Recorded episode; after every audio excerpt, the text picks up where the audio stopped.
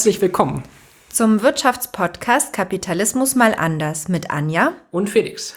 Willkommen zu unserer neunten Folge.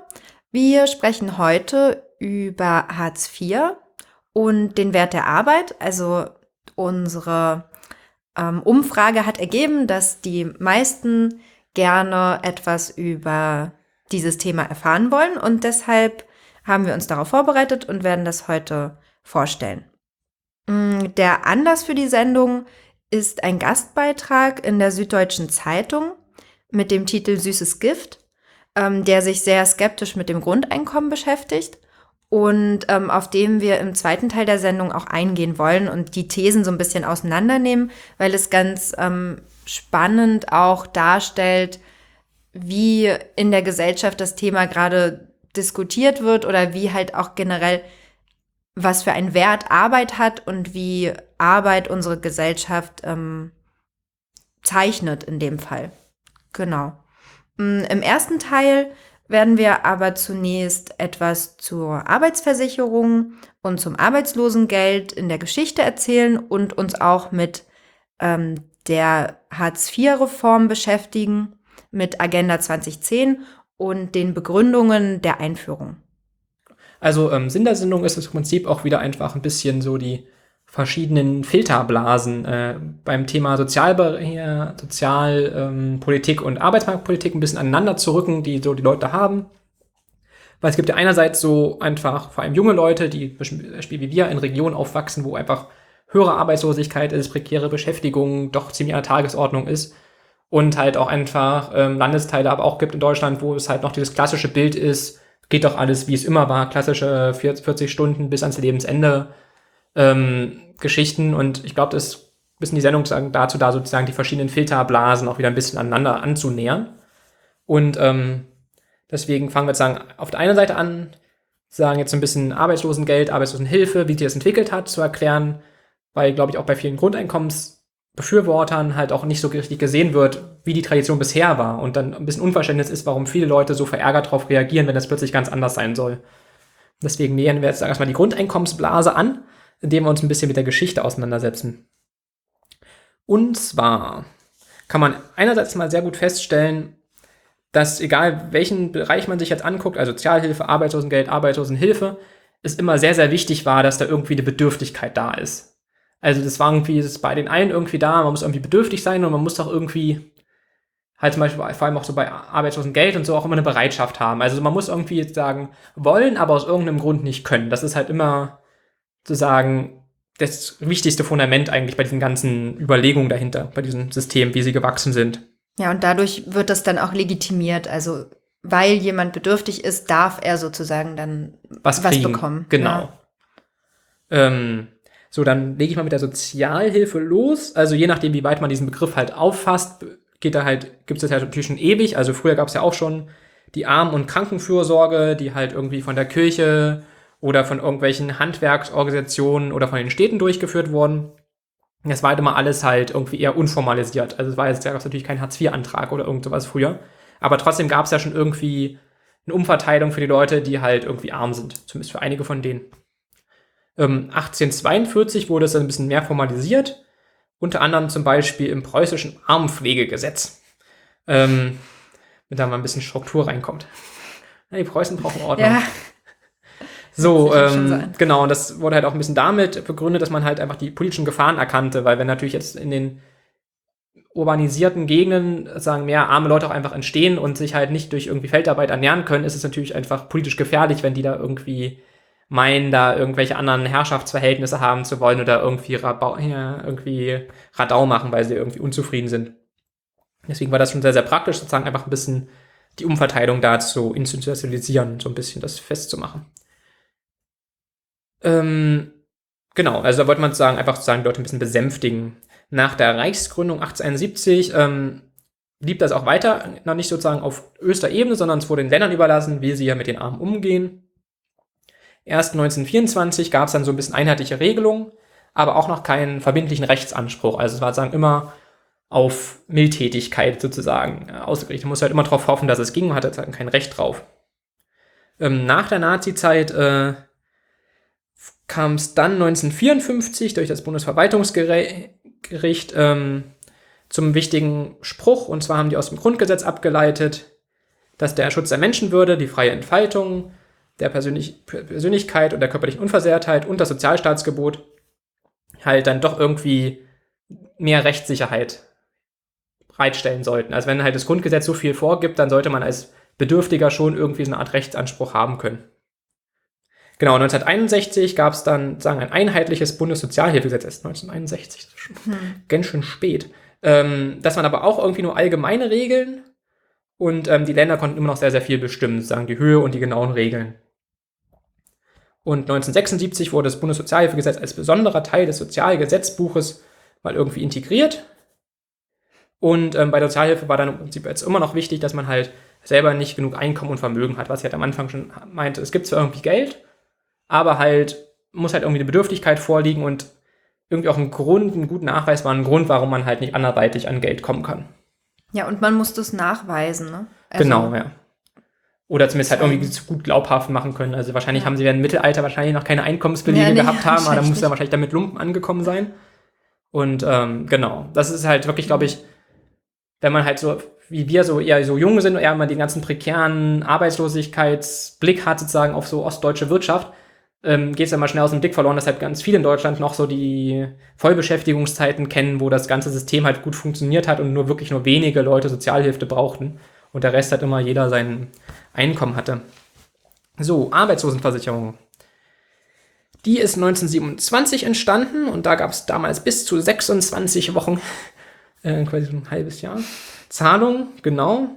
1956 gab es eine umfangreiche Reform und ähm, bis 1969 blieb es aber einigermaßen eher so eine Arbeitsvermittlung und Arbeitslosenversicherung. Also es war sozusagen noch nicht so viel aktiv sozusagen noch dazu, sondern wurde halt einfach so vermittelt und aber es gab jetzt noch nicht so Weiterbildung und so. Das wurde dann später erst eingeführt. Auch wieder mit dem guten, tollen politischen Begriff dritte Säule. Ich mag immer diesen, so ein tolles Bild in der Politik, weil man denkt immer so, ist eine Säule hinzugekommen, das ist was Wichtiges, das kann man nicht wegnehmen, wie bei so einem Haus, wo man halt keine Säule rausnehmen kann. Das gibt es bei der Altersvorsorge auch, da sind so die dritte Säule. Äh, das ist immer nett, sowas so zu nennen, weil dann denkt man sich, Gott, das muss wichtig sein, das ist für die Stabilität wichtig. Und aber in egal. dem Fall ist Arbeitsvermittlung die dritte Säule. Oder? Nein, nein, diese aktive, halt so Weiterbildung ah, okay. und so, dass okay. man die halt ein bisschen. Genau, also Fort, nächster Stichpunkt ist auch gleich Fort- und Weiterbildung sollten Arbeitslosigkeit verringern oder gleich verhindern, sagen, dass man Leute entweder während sie noch arbeiten einfach noch weiterbildet. Ähm, und auch schon damals musste man äh, arbeitslos halt richtig halt auch gut nachweisen und auch eine Beschäftigung wollen und anstreben und wirklich halt auch jede sozusagen zumutbare Beschäftigung ähm, ausüben wollen. Das Ding ist bloß, dass der wichtige Be Begriff da zumutbar halt äh, irgendwie nicht wirklich definiert wurde. Was natürlich ziemlich zentral ist. Ne? Was ist denn zumutbar, was er, was er dann annehmen muss? Ähm, auf jeden Fall sollte halt ähm, wichtig sein, dass sozusagen das keine Sozialleistung ist, sozusagen. Also ich, für mich persönlich ist es halt irgendwie Arbeitslosengeld oder hat, also Hartz IV und Arbeitslosengeld irgendwie ein bisschen das gleiche, kriegst halt Leistung vom Staat. Aber damals haben wir wirklich noch gut, richtig gut getrennt. Das ist sozusagen keine Sozialleistung, sondern ein Anrecht, was man sich erwirbt, weil man eingezahlt hat. Hm. Und das war, glaube ich, wirklich Leuten wichtig. So, ach, ich bin ja kein Sozialhilfefall, sondern ich kriege ja nur eine Versicherungsleistung. Ähm, genau, das war denen damals wichtig. Und dass sie da halt irgendwie auch das nicht immer ein Bar vom Amt abholen mussten, sondern es überwiesen bekamen und deswegen nicht so diese Bettler-Atmosphäre äh, hatten. Genau, den Anspruch gab es dann auch schon zwischen 13 und 52 Wochen, also schon ein Stückchen erhöht. Ähm, während der Wirtschaftskrise 1975 ähm, wurde das Arbeitslosengeld dann erhöht auf 68 Prozent des vorigen Einkommens. Ähm, genau, während es vorher halt 1970 waren es halt nur so 62,5 Prozent ungefähr. Da gab es, glaube ich, auch irgendwie so eine komplizierte Formel, weswegen das nicht bei allen gleich war. Ähm, Genau, 1980 fing man an, sozusagen den Anspruch für ältere Arbeitnehmer ähm, zu verlängern auf bis zu 32 Monate. Und damals gab es aber auch schon Kritik nach dem Motto, naja, wenn sie so lange Geld kriegen, dann bemühen sie sich ja nicht richtig. 1984 hat man dann das Arbeitslosengeld wieder gesenkt auf 63 Prozent und 1994 dann sogar auf 60 Prozent, äh, wenn man kinderlos war. So, Achso, man hat mehr bekommen, wenn man kinderlos war? Nee, wenn man Kinder Nein. hatte, gab es immer so zwei, drei Prozent mehr. Ja, okay. Was ja irgendwie auch relativ sinnvoll so, war. Ja, na klar. Genau. Deswegen Hab ich mich Nee, aber sicher ist sicher, genau. Genau, und eben hatte ich ja schon angesprochen, dieser wichtige Begriff Zumutbarkeit. Was, was soll das sein? Ähm, weil es hängt ja davon ab, ne, äh, was muss denn jemand alles machen, um das Geld zu bekommen. Ähm, und der Begriff war schon immer wichtig, um zu gucken, okay, wie kriegen wir die Lasten und die Risiken quasi für den Beitragszahler und die mit den betroffenen Arbeitslosen irgendwie ein bisschen überein, dass die da halt irgendwie beide einigermaßen glücklich mit werden. Und wie gesagt, 1969 war das immer noch nicht genau definiert.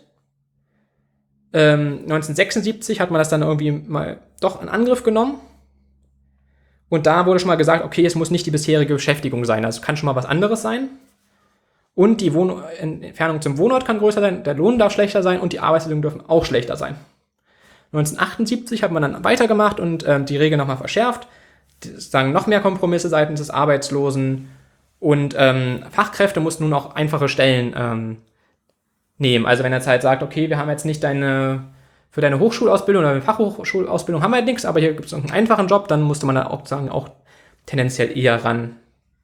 1979 wurde es aber wieder abgemildert und es wurde wieder mehr auf den Einzelfall geschaut und nicht so viel pauschale Regeln, bis dann wieder 1982 zur Wirtschaftskrise im Prinzip wieder ähnliche Zustände hergestellt wurden. Und sogar auch, dass der Mann halt bis zu zweieinhalb Stunden am Tag pendeln muss und niedrige Qualifikation und halt auch, ähm, genau, dass man halt auch niedriger Jobs. Also muss man dann die Sachen eingeführt, die man vorher auf Druck nicht mehr durchgesetzt bekommen hat, die wieder zurückgenommen werden mussten, hat man wieder eingeführt. Man hat die während 82 war das, ne? Ja.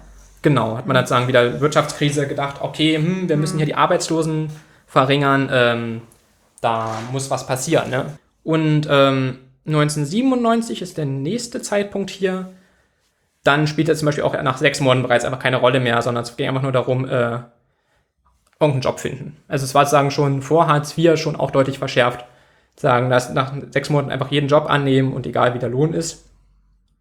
Und man musste, wenn man kinderlos war, auch ähm, auf Anordnung auch umziehen. Also wenn halt in deiner Stadt etwas nicht gefunden wurde, musstest du halt auch umziehen, wenn du kinderlos warst. Und befristet reichte auch schon aus. Also kannst du nicht sagen, okay, ich habe jetzt keinen Bock für eine befristete Stelle anzufangen, ich will was Richtiges. Das war dann auch egal. Und ähm, da in, dem, in der Quelle stellen sie auch ganz gut fest, sozusagen, bis zu den Hartz-IV-Gesetzen die Entwicklung halt auch schon richtig einseitig einfach nur in Richtung Verschärfung und Ausdehnung der Sanktionen ging. Sozusagen auch die Sanktionen wurden, wurden auch immer weiter erhöht. Das war am Anfang, waren das irgendwie noch vier Wochen, wenn man halt irgendwie äh, sich geweigert hat. Dann wurden 1982 wurden dann acht Wochen draus, 1985 zwölf Wochen. Und dann 1989 war es auch so, dass sozusagen abgebrochene Bildungsmaßnahmen zu Sperrzeiten führten. Und 1994 sagt man einfach, ah naja, alle Tatbestände, die irgendwie Verweigerung waren, immer dieselbe Zeit drauf, so ein bisschen. Also auch noch weiter verschärfen. Genau. Also gab es schon ganz schön viel Vorarbeit vor Hartz IV in die gleiche Richtung. Genau, das kann ich halt Ja. auch nicht. Wir sind ja quasi beide ja zu jung Ja. für die Vor-Hartz-IV-Ära. Aber ähm, genau, die Entwicklung ging halt schon ziemlich rabiat sozusagen eigentlich die ganze Zeit in die Richtung. Und die SPD hat dann noch ein bisschen weitergemacht. Genau, jetzt noch ganz kurz zur Arbeitslosenhilfe. Das kannte ich auch nicht mehr. Ich bin auch nur mit der, mit der ganzen Hartz-Agenda sozialisiert worden als Wendekind. Ähm, genau, also das war sozusagen früher noch ein Geld, was sozusagen als Anschluss an die, an die Arbeitslosenversicherung quasi bezahlt wurde. Sozusagen, dass man nicht ein Sozialfall wurde. Das wurde sogar auch offiziell sagen, so als äh, Versicherungsleistung dek hier deklariert, obwohl es eigentlich Steuergelder waren. Also ähm, aber sagen auch um den Leuten den Status zu erhalten. Ähm, sie wurde wie die Arbeitslosenversicherung 1927 eingeführt. Ähm, 1975 waren das, dass es 58 Prozent des vorhergehenden Lohns waren. 1984 waren es auch 56 Prozent und 1994 53 Prozent. Wurde sozusagen auch mal weiter abgesenkt. Oh genau, und am Ende erhielt man 53 Prozent ohne Kind oder 57 Prozent, wenn man ein Kind mitversorgen musste. Und man durfte sich 165 Euro daneben verdienen und man konnte 520 Euro Schonver- Schonvermögen pro Lebensjahr haben. Was sagen, wenn man ein gewisses Alter hat, dann schon wenigstens ein bisschen Geld ist, was man nicht gleich alles abgeben muss. Genau. Ja, hatte ich auch die Idee, ob das vielleicht auch erstmal so ein Schritt zum Grundeinkommen wäre, sowas wie eine Arbeitslosenhilfe wieder einzuführen, dass Leute, die schon mal gearbeitet haben, nicht gleich in diesen komischen Harztrott rein müssen. Ja. Weil wenn das quasi unter Kohl und Adenauer auch zu machen war, äh, kann das eigentlich nicht ganz so linksrevolutionär eigentlich sein. Dass man halt wieder ein bisschen guckt, okay, du hast schon mal fünf Jahre gearbeitet, du kriegst wenigstens irgendwas und wirst nicht ganz so scheiße behandelt oder so. Und die kriegst du dann auf jeden Fall und ähm, ja, wobei das wahrscheinlich auch wieder hier auch dran da hängt, dass du. Sperrzeiten Genau, bestimmt ja. oder solche Sachen, ja. Genau. Aber wahrscheinlich ein bisschen weniger. ja. Jo, dann geht es äh, zu dir. Genau, ich habe mir ähm, die Agenda 2010 und damit auch die Hartz-IV-Reform etwas näher noch angeschaut. Ähm, vor allem nämlich die Rede von Schröder zu ähm, 2003. Ähm, und die, ja, also die Hartz-IV-Reform hat die rot-grüne Bundesregierung unter Schröder 2003 ähm, bis 2005 umgesetzt. Mm, sie war eine Reaktion auf die Arbeitsmarktprobleme und auch die steigenden Arbeitslosenzahlen ähm, und den demografischen Wandel in Deutschland. So wird das halt auch in der Regierungserklärung von Schröder 2003 verkündet. Er legt also in der Erklärung die Rahmenbedingungen für mehr Wachstum und mehr Beschäftigung nieder. Ähm, zum Beispiel sagt er, wir werden Leistungen des Staates kürzen, Eigenverantwortung fördern und mehr Eigenleistung von jedem Einzelnen abfordern müssen. So, das ähm, finde ich hatte auch irgendwie schon wieder so einen alternativlosen Charakter.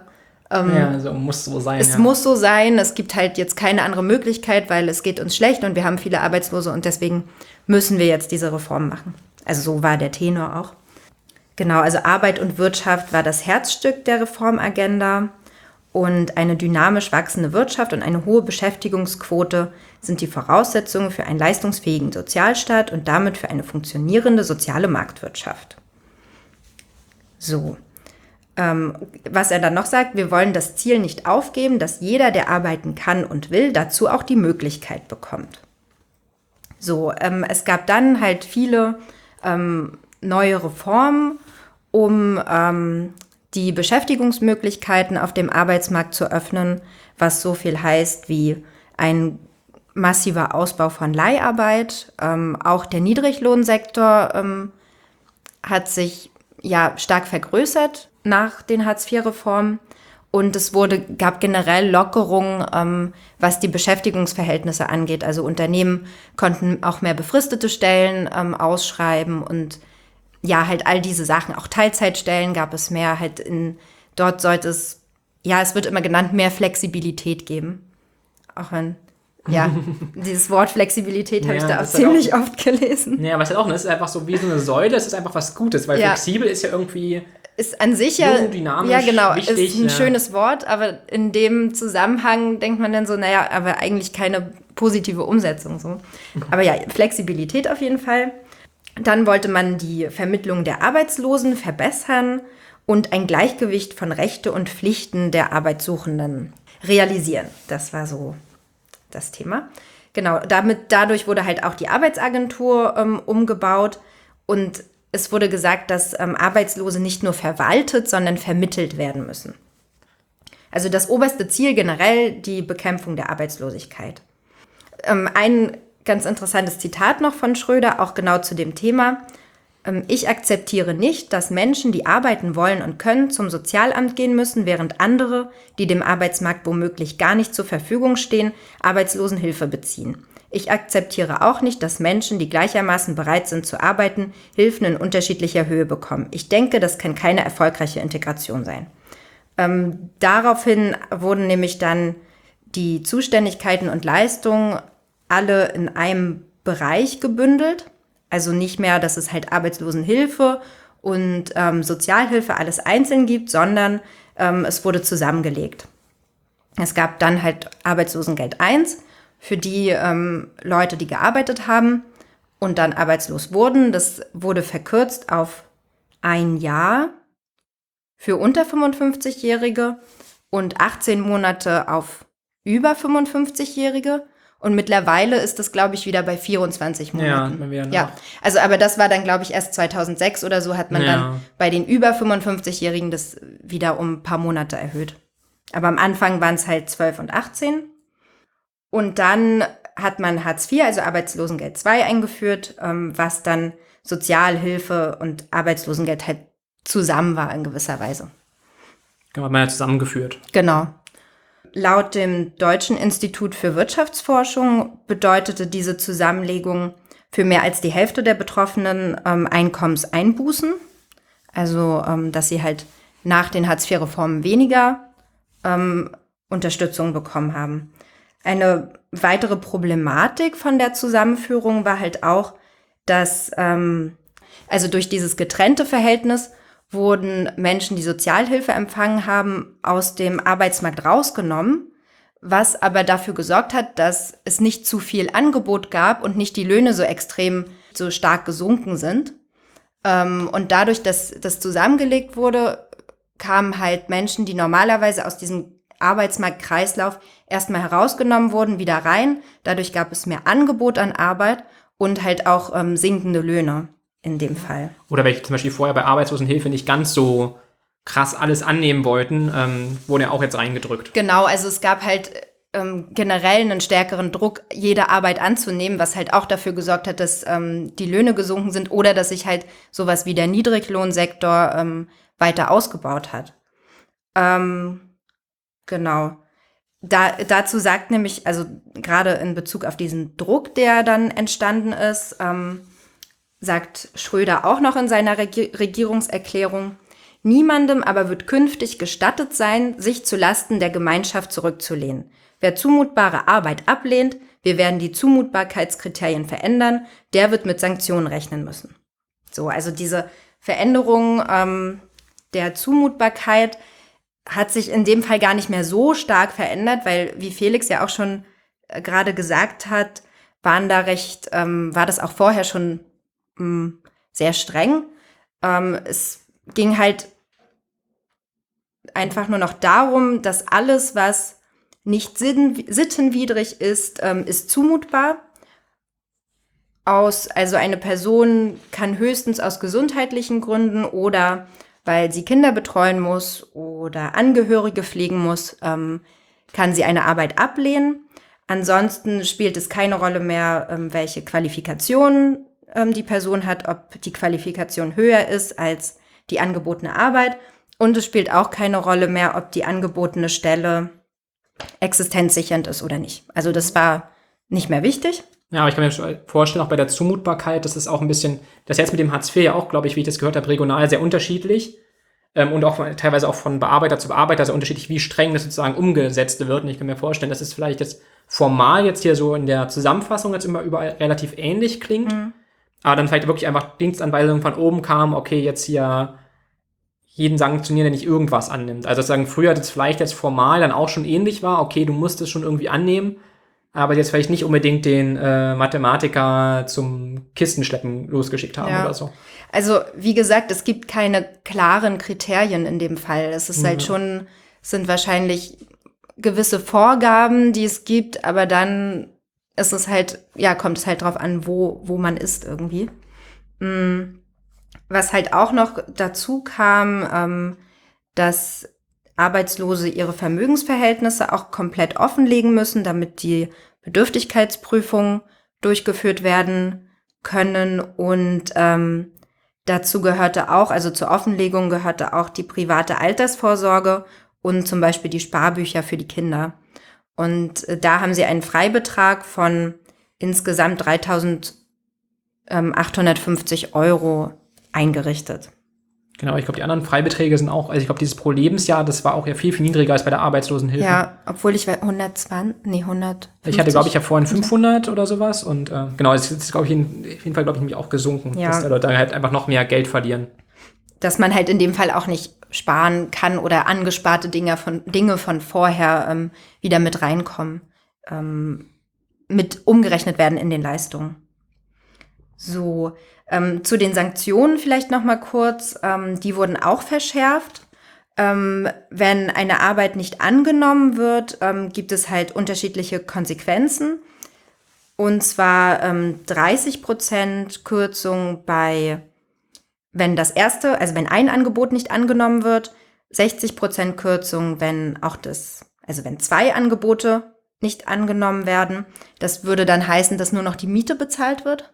Nee, nee, nee, nee, die Miete bezahlen sie, glaube ich, einfach noch weiter. Ach so, okay. Aber 60 Prozent von den, äh, genau. Von den Leistungen. Was sozusagen ja eigentlich das Geld ist, was man minimal zum Leben braucht. Ja, ähm, ja ist natürlich dann 60 Prozent weniger. Äh, ist dann fast äh, ein bisschen über die Miete, aber halt wahrscheinlich. Rot mit Tomaten. Ja, ja, eben. Kaum noch. Ja, und beim dritten Mal äh, werden dann die Zahlungen komplett eingestellt.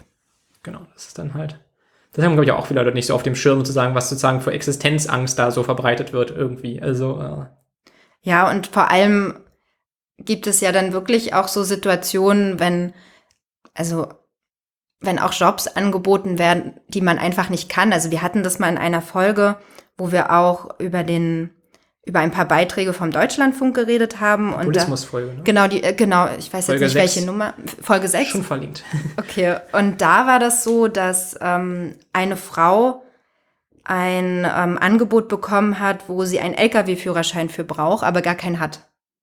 Ja. Und, und das ist halt dann auch sowas, ja, das muss man ja dann auch irgendwie ablehnen. Ja, also da, Und- da kommt man wahrscheinlich noch mit durch, sozusagen. ja, ja, aber aber, trotzdem, wenn das- halt ähnlich die Sachen sind, geht es halt dann ganz schön schnell. Was halt auch noch so der Tenor damals von den Reformen war, das Motor des Wachstums ähm, bleibt die Mittelschicht.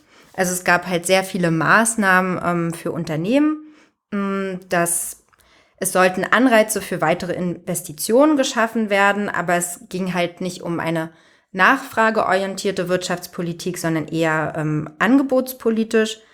Ähm, da, dadurch äh, wurden halt die Lohnnebenkosten zum Beispiel gesenkt oder ähm, der Kündigungsschutz gelockert.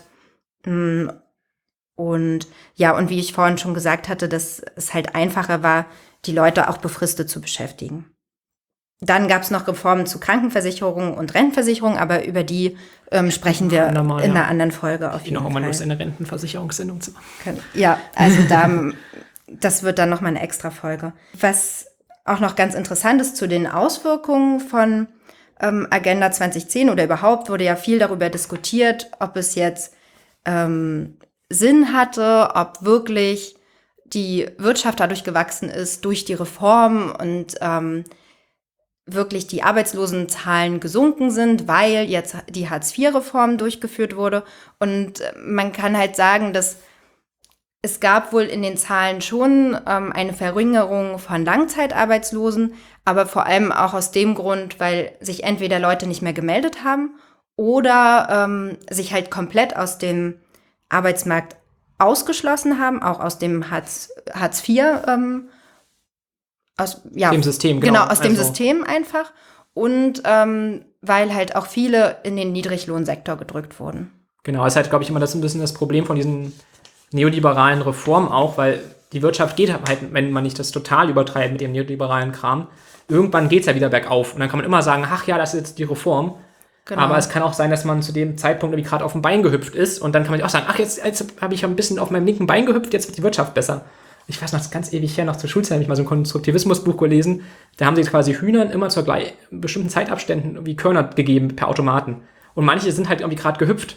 Und man ist ja wirklich dann zu Übergang, immer zu hüpfen, weil sie hatten dann sagen als Belohnungseffekt das Korn und dann, desto öfter sie gehüpft haben, kam der Belohnungseffekt, der tendenziell hochwahrscheinlich auch mal wieder. Obwohl es immer zur selben Zeit kam. Und das ist, glaube ich, mit diesem Neoliberalen auch so. Man macht es einfach so lange und, und sagt dann, ach ja, die Wirtschaftsbelebung, das war jetzt unser großes Werk. Es hat auf jeden Fall ziemlich viele Nebenwirkungen gehabt. Das Genau. ist ein ziemlich großes Problem. Und eine Nebenwirkung zum Beispiel, die auch ähm, Thomas Fricke 2007 ähm, gesehen hat, war, dass die aufgrund der Hartz-IV-Reform viele Menschen Angst haben vor Arbeitslosigkeit und so große Angst, dass sie entweder nicht mehr konsumieren oder ähm, extrem, also versuchen, das, was sie haben, irgendwie zu sparen und nicht in den Wirtschaftskreislauf zu geben, weil es einfach schrecklich ist, arbeitslos zu sein. Genau, Also- ins System reinzukommen oder halt auch, was dann auch propagiert wurde mit der Altersarmut. Genau, die Leute trauen sich dann nicht mehr höhere Löhne durchzusetzen, weil sie Angst haben und dann, äh, was, was sie haben, sparen sie halt auch noch. Und da wir natürlich immer so sehr auf die Nachfrage schauen in unserem Podcast, ist es natürlich äh, ziemlich schlecht, wenn Leute einfach nicht mehr konsumieren. Genau. Und das waren halt auch, das waren halt auch wichtige Auswirkungen ähm, der Hartz-IV-Reform in den Jahren danach. Genau. So, und jetzt kommen wir, glaube ich, zu unserem schönen Diagramm, oder? Ja. Ja, es hat gar nicht lange gedauert, das vorzubereiten. Soll ich die Linien Ja, ziehen? du kannst die großen, genau. Wir haben sozusagen schon mal die Punkte so ein bisschen vorgezeichnet für unsere Linien. Und zwar haben wir eine Linie, die hört relativ schnell auf. Das ist die der äh, Vermögenseinkommen, sagen, wie die sich verändert haben. Und alle Linien sind immer so im Diagramm eingezeichnet, dass sozusagen 1991 ist sozusagen 100 Prozent und man zeichnet sagen ein, okay, wie sind die gewachsen oder gesunken. Und ähm, genau, da die Vermögenseinkommen sind die einfachste Linie, weil die einfach ziemlich schnell außerhalb des Bereichs wachsen. Uns dann ziemlich schnell an die Decke wachsen würden, wenn wir die Wand voll malen würden. Genau, und ähm, die zweite Linie ist, unsere gute, genau, die erste Linie war blau, wer später drauf guckt, die zweite wird jetzt grün. Das sagen, wie sich das Bruttoinlandsprodukt entwickelt hat. Das geht auch nach oben mit ein paar kleinen Knicken. Wir haben uns von einem Physiker helfen lassen, die Punkte einzuzeichnen, damit es genauer wird. Und er hat immer die ganzen Schlenker weggelassen. Das heißt, wer jetzt die ganzen kleinen Wirtschaftseinbrüche und Aufstiege zwischendurch vermisst, das wurde einfach alles wegrationalisiert. Aber die, der große, die große Bewegung stimmt. Ja, also es geht um das Gesamtbild. Genau. Und man muss sich auch von weiter draußen gut sehen können. Genau, so haben wir das Blau, hatten wir die Vermögenseinkommen, Grün hatten wir BIP, das ging alles beides ganz schön nach oben. Die Vermögenseinkommen noch mehr. So, und jetzt zeichnen wir als nächste Linie die ähm, Einkommen der oberen 60 Prozent ein. Also sozusagen, wie die sich seit 1991 die oberen ähm, 60 Prozent, äh, die Realeinkommen, wenn man die Inflation rausrechnet, verändert haben. Da geht es erst ein bisschen nach oben und dann geht es wieder ein bisschen nach unten und dann geht es wieder nach oben und wieder ein bisschen nach unten. Aber tendenziell geht es einfach schön nach oben. So dass es ungefähr so, was war nicht, glaube ich, 13 Prozent mehr waren ungefähr als 1991. Ja, also sie folgt halt auch so ein bisschen dem ähm, Bruttoinlandsprodukt. Produkt, genau. Genau, also sie folgt das nicht total stark, aber sie ist wesentlich noch ein bisschen hinterher. Ja. Genau, und als letztes zeichnen wir jetzt noch die ähm, Entwicklung der unteren 40% Einkommen ein. Und äh, die es geht erst wirklich ziemlich, also wir zeichnen sie jetzt übereinander, weil sie wirklich sehr, sehr ähnlich ist am Anfang. Ähm, zusammen mit den oberen Einkommen geht sie ein bisschen auf und ab. Und dann spalten sie sich ganz wundersamerweise ungefähr so 1999 auf. Und dann geht halt ähm, das Realeinkommen der unteren erstmal nach unten, erholt sich ein bisschen, aber geht halt tendenziell einfach eher nach unten und bleibt halt einfach ungefähr auf dem Niveau, was 1991 war. Weil es gibt sozusagen verschiedene Schlenkerchen, aber ähm, sagen, also die Statistik, die wir hier haben, reicht glaube ich nur bis 2013 oder 14, deswegen ist das die neueste Erholung nicht dabei, aber was man halt sehr schön sieht, ist einfach, dass sozusagen die unteren 40 Prozent von der gesamten Globalisierung vom technischen Fortschritt irgendwie einfach mal nichts abbekommen haben. Also das ist halt irgendwie, also klar zwischendurch hatten sie mal ein bisschen mehr, bis 98, 99. Ähm, und danach haben sie sich halt wirklich eher verschlechtert. Und das natürlich sich dann einerseits nicht so wundern muss, dass viele Leute einfach sehr, sehr konservativ sind und einfach Technik ablehnen und Veränderung ablehnen, Globalisierung ablehnen, weil so ist halt jetzt nicht ganz zu ihrem Vorteil äh, passiert. Und ähm, genau, und man sieht halt aber auch ganz gut sagen, wie sich so die Entwicklung der oberen und unteren Einkommen einfach so aufspalten, so ungefähr kurz vor der Jahrtausendwende. Und ähm, ja, das ist auch ziemlich heftig. Und natürlich, wenn man sozusagen in dieser Skala, die wir jetzt hier haben, ähm, sieht, wie die Vermögenseinkommen da einfach prozentual gestiegen sind. Also die haben sich dann später irgendwann bei 200 Prozent äh, ein bisschen stabilisiert, wenn ich das richtig in Erinnerung habe. Aber es ist schon erstmal ein bisschen heftig zu sagen, dass die, ein, dass die Einkommen, die normalen Einkommen, einfach unter der Entwicklung vom Bruttoinlandsprodukt darunter bleiben, also deutlich drunter und dann einfach die Vermögensentwicklung und auch Kapitalentwicklung einfach so in die Decke schießen. Ja, und äh, der Punkt ist ja auch, dass wenn etwas extrem steigt, muss etwas anderes halt sinken. Also, ähm, oder nicht so doll steigen. Genau. genau, oder halt nicht in dem Maße steigen. Und das sieht man halt an der Grafik dann auch ganz gut, weil ähm, gerade halt ähm, Vermögenseinkommen und Kapitalerträge, die ja. recht hoch sind. Ähm, und dann aber halt die 40 Prozent ähm, der unteren Einkommen, die einfach immer weiter sinken. Also sich schon ein bisschen erhöhen, aber im Vergleich zu, zu den ähm, oberen halt, ähm, ja, gleichbleibend niedrig sind. Genau, und was halt auch wirklich schlimm ist, ist halt wirklich, also wenn man 91 und jetzt dieses 2013 bis ungefähr die Statistik geht, vergleicht, denkt man sich, naja, ist noch ungefähr auf einem Niveau geblieben, aber das sozusagen so 98, 99 mal so ein Höhepunkt war und es danach einfach abwärts ging für lange Zeit. Sozusagen Ewigkeiten jetzt, glaube ich, immer nicht, ich glaube, die haben es immer nicht wieder eingeholt, was sie einfach mal sozusagen schon mal hatten. Ähm, sozusagen die unteren 40 Prozent. Und das ist halt schon äh, ein schwieriger Zustand irgendwie. Ne? Also, äh. Ja, auf jeden Fall. Und auch, ähm, auch die Agenda 2010 und die Hartz-IV-Reform ähm, kommen halt genau in dieser Periode vor. Genau. Ursprünglich habe ich erst noch überlegt, da noch, noch mehr Linien reinzuklatschen, aber das haben wir dann abgewählt, ähm, weil man es einfach nicht mehr gesehen hätte. Und zwar auch einfach so ein bisschen diesen Mythos ähm, abbauen, dass jetzt die Agenda 2010 so ganz viel Arbeitsplätze geschaffen hat. Sie hat sie halt auf dem Papier geschaffen, aber sagen die Arbeitsstunden, die Leute gearbeitet haben, ist sogar ein bisschen gesunken ähm, in der Zeit, also ungefähr gleich geblieben. Aber sagen, wir haben jetzt einfach sagen, mehr Leute, die erwerbstätig sind, aber im Prinzip die Arbeitsstunden sind ungefähr gleich geblieben, was einfach nur heißt, sozusagen die gleiche Arbeit auf mehr Leute verteilt wurde. Aber trotzdem immer noch dieser komische 40-Stunden-Wochen-Mythos aufrechterhalten wird, den man ja eigentlich erreichen können sollte, obwohl es eigentlich jetzt bei vielen so verteilt wurde. Ja. Genau. So, ich glaube, dann haben wir den ersten Block geschafft. Dann können wir jetzt zum Artikel aus der Süddeutschen kommen. Genau, wurde, der wurde von der Direktorin der Wirtschafts- und Sozialwissenschaftlichen Institut BSI der Hans-Böckler-Stiftung quasi verfasst. Die gute Frau heißt Anke Hassel und ähm, den Beitrag fand ich irgendwie ganz gut, weil er irgendwie die Bedenken der so Grundeinkommensablehner so einfach gut auf den Punkt bringt, sozusagen. Also, weil es ist ja auf der einen Seite geht es immer sehr, sehr viel um Finanzierung, aber es stecken ja auch immer so andere Werte und so dahinter.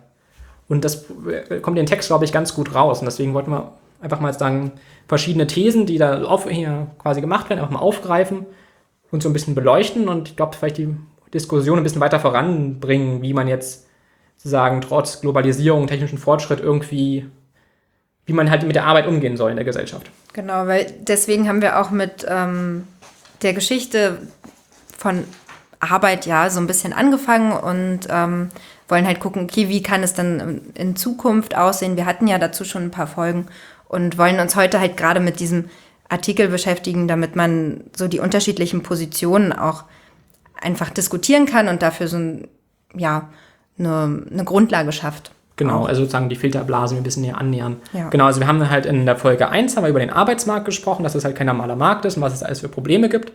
Das habe ich auch schon in den Show Notes verlinkt.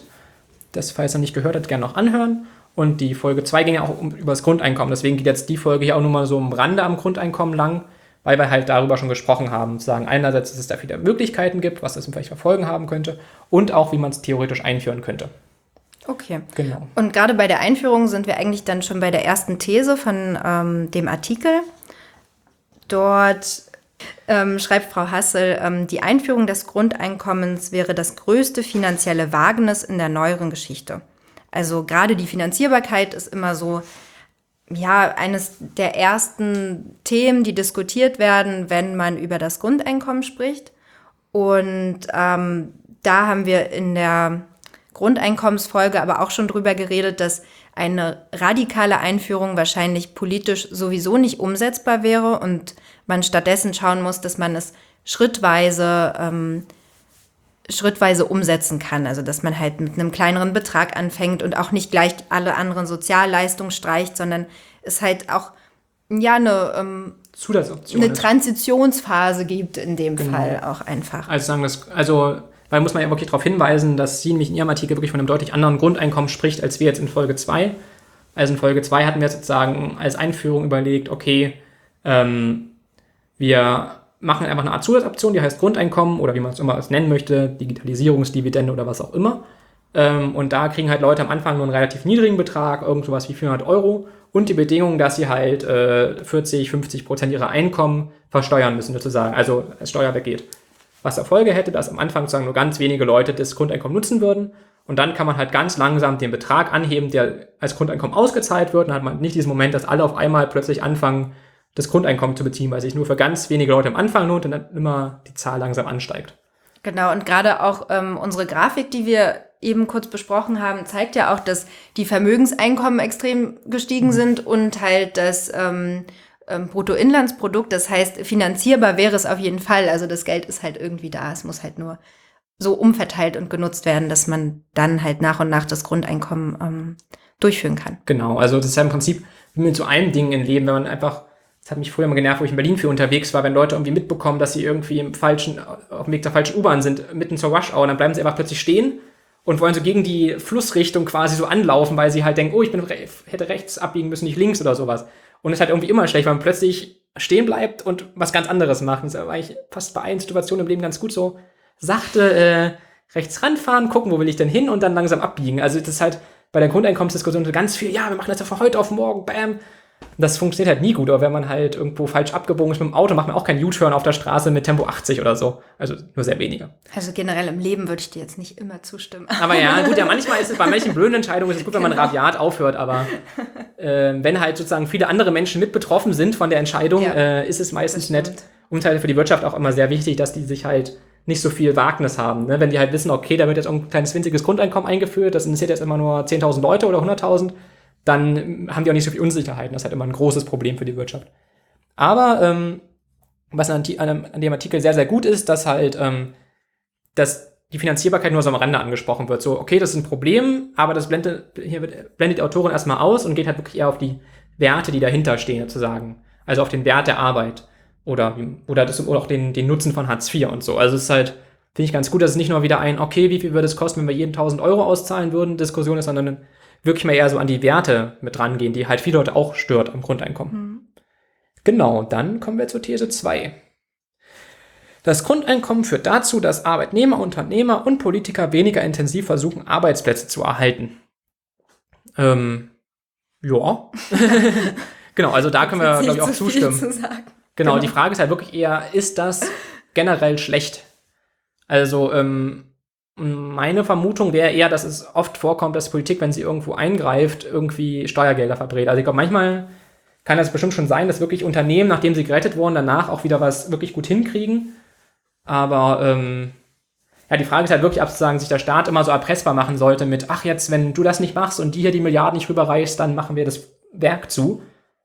Ähm, genau, das ist halt die Frage, ob das jetzt wirklich generell schlecht ist. Also auch natürlich die Leute, die betroffen sind, aber die haben natürlich auch ein, aber da muss man halt gucken, dass die Leute dafür nicht so doll leiden müssen, dafür, dass sie halt irgendwie eine wirtschaftliche Veränderung hatten. Ja, und gerade halt auch mit den Arbeitsplätzen generell, ähm, da hatten wir auch in der ersten Folge, glaube ich, sogar schon drüber geredet, dass es halt auch zu einer Entwicklung, ständigen Entwicklung von Arbeit kommt, dass es halt ähm, Automatisierung immer mehr zunimmt und viele einfache Tätigkeiten von Maschinen übernommen werden können. Also es fallen halt mit der Zeit auch einfach Arbeitsplätze weg und es ist schwierig dann da künstlich jetzt unbedingt welche ja wieder herbeizuschaffen. Und gerade halt bei der Hartz-IV-Reform war, war ja wirklich Arbeits, ähm, Arbeitsplätze schaffen, Arbeitslosigkeit senken, so dass das Wichtigste im, überhaupt in der ganzen Politik und das ist ja immer noch so. Genau, also diese Arbeitslosenzahlen, die jeden Monat, mich, mir graut es immer davor, in, meiner, in meinem ASS-Reader ploppen dann immer auf zwei Quellen immer auf, wie sie sich gerade verändert haben. Ähm, ja, als wäre das irgendwie auch ein. Das Allerwichtigste. Ja. Genau, und ein ähm, Indiz für gute Politik. Genau, und also, dann und dann machen, wird sich ja oft in den Kurzmeldungen auch nicht die Mühe gemacht, mal zu gucken, okay, wie viele Leute sind dann aber trotzdem noch von Transferleistung abhängig? Also, oder wie viele Leute haben eine Vollzeitstelle oder wie viele Leute sind mit ihrem Job zufrieden oder was auch immer, sonst immer diese, diese Zahl, wo man dann immer wieder ein bisschen die Bedingungen verändert, weil es ja auch immer, ne, dieser Begriff stille Reserve, der manchmal irgendwo auftaucht, ist ja im Prinzip auch einfach nur Leute, die sich nicht arbeitslos melden, weil sie halt theoretisch kein Anrecht auf Hartz IV haben und sich dann denken, ja, was soll ich damit? Oder wozu soll ich mich da arbeitslos melden? Oder, und die zählen ja, ja auch mit rein. Und das macht sich mal keiner Mühe. Oder Leute, die in Maßnahmen oder krank sind und dann wird dann mal so das schön zusammengerechnet. Aber das ist, wenn man sich halt mal das Diagramm, was ich noch verlinken werde, was wir nicht aufgemalt haben, anguckt, die Arbeitsstunden verändern sich auch nicht. Durch die, durch den ganzen Hin- und Hergeschiebe an Arbeitsleuten. Also.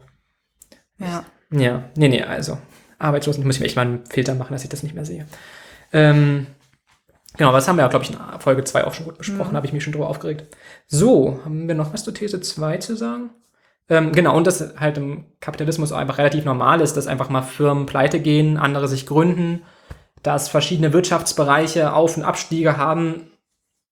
Genau, es ist halt relativ normal. Ich finde, die Politik muss halt eher dafür aufpassen, zu sagen, dass die Leute, die davon betroffen sind, nicht so doll leiden. Dass man halt sagt, okay, ist jetzt blöd gelaufen für dich, aber du bist nicht daran schuld, dass das Unternehmen kaputt ist außer vielleicht bei irgendwelchen Chefs dann vielleicht, die sind vielleicht schuld, aber jetzt der einfache Arbeitgeber, Arbeitnehmer ist halt nicht schuld. Oder dass man halt Mechanismen schafft, dass die jetzt halt nicht dafür bestraft werden, dass sie halt durch irgendwelche Marktmechanismen ihren Job verloren haben.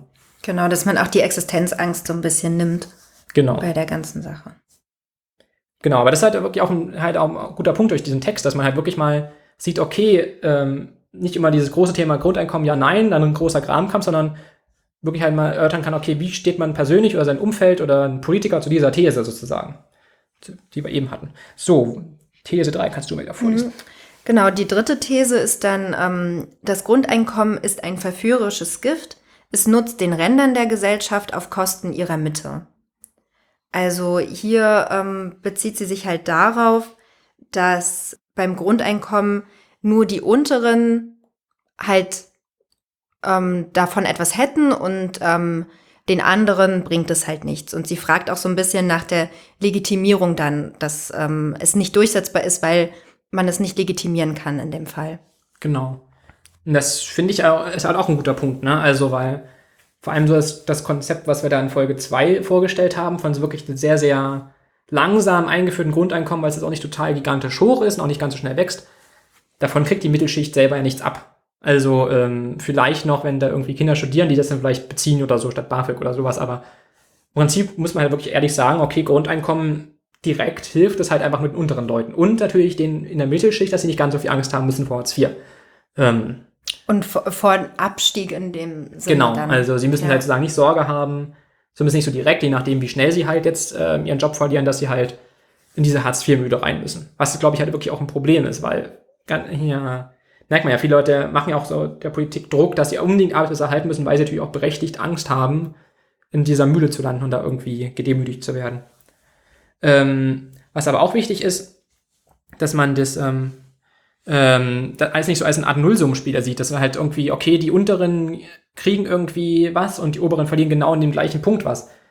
Dass es halt viel mehr so ist, okay, äh, es auch Situationen geben kann, wo dann beide profitieren, sozusagen oben und unten. Genau, und dass natürlich auch die oberen auch sparen, wenn zum Beispiel die unteren einfach mehr Geld haben und mehr Geld ausgeben und dadurch Steuern äh, bezahlen und die Wirtschaft anregen, profitieren ja natürlich auch die Mittelschicht davon. Also wenn man halt irgendwie in einem Unternehmen arbeitet, was irgendwas herstellt, ist natürlich nett, wenn es auch Leute gibt, die den Kram kaufen können. Also wir hatten ja schon, wie problematisch es ist mit diesen Handelsbilanzüberschüssen, dass wir halt so, dass wir selber nicht Waren einkaufen. Und das ist natürlich dann nett, wenn zum Beispiel untere Leute können sehr gut Massennachfrage, wie wir schon oft hatten, erzeugen. Gute alte Massennachfrage, immer wieder im Podcast gern erwähnt. Ähm, entsteht halt am besten, wenn man halt den unteren Leuten Geld gibt, als wenn die oberen sich da irgendwelche Luxus, Luxusjachten kaufen.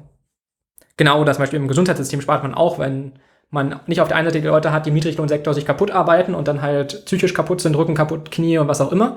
Und wahrscheinlich dann dem Gesundheitssystem mehr kosten, als sie jemals an Steuern bezahlt haben in ihrem, in ihrem Minijob. Und auf der anderen Seite hat man jetzt Leute, die halt irgendwie kaputt gehen, weil sie halt nichts zu tun haben. Und mit dem Grundeinkommen könnte man vielleicht auch einfach Geld sparen, dass die einen Leute nicht kaputt gemacht werden durch zu viel und die anderen nicht kaputt gemacht werden durch zu wenig. Das könnte halt auch, äh, sagen, wieder allen profitieren. Ja, die Frage ist dann halt trotzdem, wie man das halt politisch dann auch äh, so klar macht, dass halt die Mitte der Gesellschaft sagt, okay, ja, ich finde ein Grundeinkommen gut, weil also genau, das ist halt richtig, richtig. Halt, natürlich gibt es auch ähm, genügend Leute, die das aus moralischen und sozialen Gründen machen würden, die ähm, sagen, ja, ich ähm, möchte halt in einer Gesellschaft leben, die ähm, sich um alle Menschen ähm, kümmert und wo es nicht darum geht, ähm, dass man jetzt krasse Sanktionen bekommt und ähm, schlecht behandelt wird, nur weil man ähm, keinen Job hat, sondern wo es, ja, wo es halt so, ein, so einen moralischen Hintergrund gibt. Ähm, generell, glaube ich, muss man das aber auch echt ähm, immer wieder diskutieren, dass es halt ähm, jedem was bringen kann. Genau. Es war eben auch besonders wichtig, was du angesprochen hast, dass die Mitte sich quasi auch einfach dafür interessiert, sozusagen auch aus einem sozialen Aspekt her, weil ja. halt die Unteren durchschnittlich viel, viel weniger wählen gehen. Das ist ja echt ein wirklich großes Problem in Deutschland, dass die halt die unteren Schichten irgendwie nur teilweise nur zu 65 Prozent wählen gehen und die oberen halt zu 90 Prozent.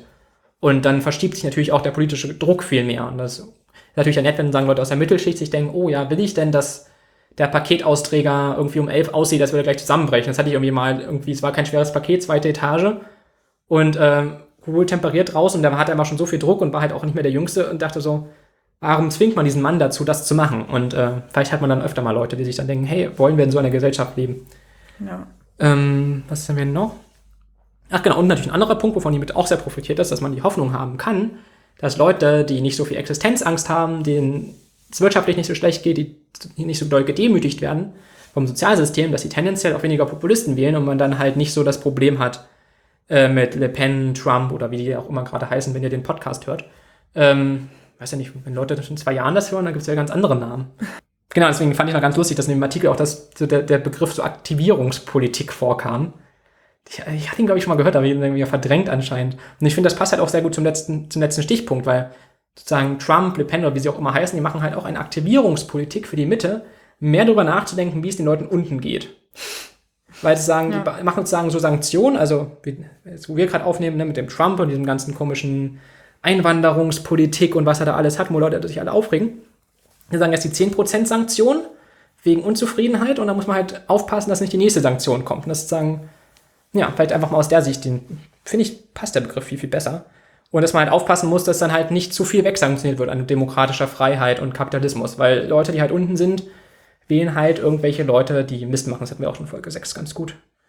Das habe ich vorhin auch nur so am Rande erwähnt. Das ist halt ganz viel, was Sozialsysteme betrifft, ja immer so war, dass die Oberen das den Unteren gemacht haben, damit sie nicht aufmucken. Also weil sie halt, oh, die sind unzufrieden, wir wollen nicht, dass sie die Kommunisten wählen. Und deswegen haben sie fleißig Sozialsysteme aufgebaut. Und dass man jetzt halt die nicht mehr sich sagen, vor die Kommunisten schützen muss, sondern einfach vor den Populisten. Das hat man in Folge 6 ja auch schon ganz gut. Das passt hier, glaube ich, auch gerade nochmal gut rein. So, hm. vierte These. Jene, die aufgrund ihrer familiären Herkunft gute Aussichten auf eine interessante Beschäftigung und ein hohes Einkommen haben, werden weiterhin am bestehenden Arbeitsethos festhalten, sich in Schule und Studium engagieren und zwischendurch das eine oder andere Sabbatical einlegen. Ja, finde ich auch. genau, finde ich auch ganz gut, wenn man zwischendurch mal denkt, so, ja, stimmt. Genau, ich habe dann auch mal geguckt, okay, ähm, wie sieht das aus? Wollen Leute tendenziell eher weniger arbeiten? Weil zum Beispiel, wenn man jetzt nicht gerade nur Mindestlohn kriegt, dann könnte man ja auch auf die Idee kommen, was ja immer viel unterstellt wird, wenn es Grundeinkommen gibt, gibt, will niemand mehr arbeiten. Nach dem Motto, okay, aber Leute, die jetzt schon ein bisschen mehr höheren Lohn verdienen, wollen die dann weniger arbeiten für weniger Geld, dass sie mehr Freizeit haben. Und äh, das ist nicht so. Also, ähm, Obwohl ich glaube, dass sich das auch ein bisschen ändert, oder? Wenn es dann ein Grundeinkommen gäbe, dass es noch mehr gibt, als jetzt weniger arbeiten. Ja, aber sagen die Tendenz ist sozusagen jetzt eher, dass 2,7 Millionen Deutsche wollen mehr arbeiten und nur gut eine Million weniger. Okay. Also die, die mehr arbeiten wollen, sind dann meistens größtenteils, glaube ich, auch einfach Frauen in Teilzeit. Mhm. Und ähm, genau, die anderen Millionen größtenteils dann eher Männer in Vollzeit, wenn ich das richtig in Erinnerung habe. Aber vielleicht sind es auch so viele, weil sie so wenig verdienen. Ja, genau, aber trotzdem ist halt nur eine Million, die weniger, für mhm. weniger Geld. Und das sozusagen zeigt ja im Prinzip auch ganz gut, dass sozusagen äh, Arbeit halt auch nicht nur einen Einkommenswert hat, oder zumindest das Einkommen Leuten auch wichtig ist. Also sagen, Leute wollen nicht nur so viel verdienen, dass sie gerade genug zum Leben haben, Existenzminimum, sondern sie wollen ja tendenziell entweder arbeiten, weil sie es halt irgendwie erfüllt oder weil sie halt gerne mehr Geld haben wollen. Ich denke auch, dass Arbeit halt generell auch immer was ist, ähm, worüber man sich identifiziert. Also es ist halt, ähm, ich hatte mal so eine Situation, dass, ähm, wo halt gesagt wurde, in Deutschland fragt man immer als erstes, was machst du?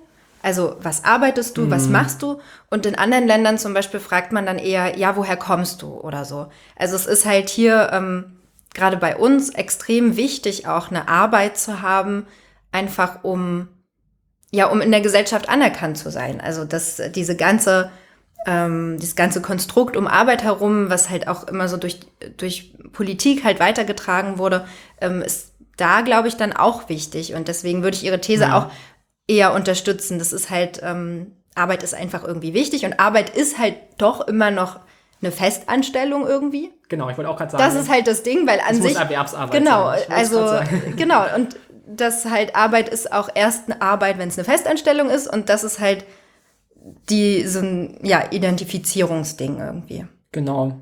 Ja, um die These weiter zu stützen, habe ich noch geguckt, okay, wie viele Leute gibt es denn in Deutschland, die sich jetzt eigentlich schon ein Grundeinkommen leisten können? Das heißt, die halt genug Geld haben oder alt genug sind, ähm, damit sie einfach für ein bestehenden Vermögen sich einfach 1000 Euro, 800 Euro im Monat auszahlen könnten. Das war allerdings nicht ganz so einfach, ähm, weil man halt auch nicht weiß, was die für Renten- und Pensionsansprüche haben und so weiter.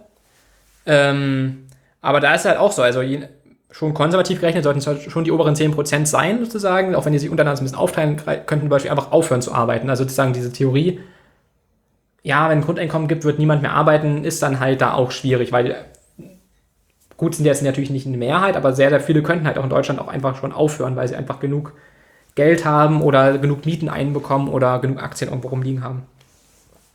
Ach, und was auch noch sehr wichtig ist, weil zur Bilanz, weil wir vorhin mit dem Hartz IV das hatten, das ist natürlich hier auch wichtig, ne? So, äh, okay, was bringt so ähm, Hartz IV den Leuten an Aufstiegsmöglichkeiten und so? Und da ist halt auch immer wichtig zu beachten, dass ähm, viele gut qualifizierte natürlich auch, wie wir es vorhin schon theoretisch angesprochen haben, halt auch in der Praxis halt jetzt niedrig qualifizierte Jobs annehmen müssen, weil sie Angst haben. Und das natürlich den Aufstieg äh, tendenziell auch nicht sonderlich förderlich ist, wenn man äh, einfach niedrige Jobs annehmen muss. Und eine Zahl, die ich auch noch gefunden habe, ähm, dass 44% der Hartz-IV-Bezieher ähm, länger als vier Jahre schon das beziehen. Hm. Das wird ja auch, glaube ich, immer ein bisschen anders kommuniziert. Das ist halt auch schon ziemlich, ziemlich lang. Aber ab wann ähm, zählt man eigentlich als Langzeitarbeitsloser? Ich glaube, das sind, glaube ich, vier, vier Jahre. Vier Jahre, ja, okay. Ja. Genau, so. Jetzt habe ich gerade, glaube ich, schon ein bisschen vorgegriffen auf These 5. Glaube ich auch. Aber ja, trotzdem können wir nochmal ähm, These 5 dann ähm, vorstellen. Und zwar, Kinder ohne eine privilegierte Herkunft wird ohne die Existenzangst eine wichtige Motivation genommen, in sich, in sich selbst zu investieren und über qualifizierte Arbeit aufzusteigen. Da habe ich bei der Hans-Böckler-Stiftung, quasi bei dem Haus, wo sie auch arbeitet, äh, ganz gut, ähm, das war in unserer Twitter-Timeline so ein bisschen Zusammenfassung zu befristeter Arbeit Beschäftigung und auch Hartz IV, was sozusagen da geforscht wurde im Institut.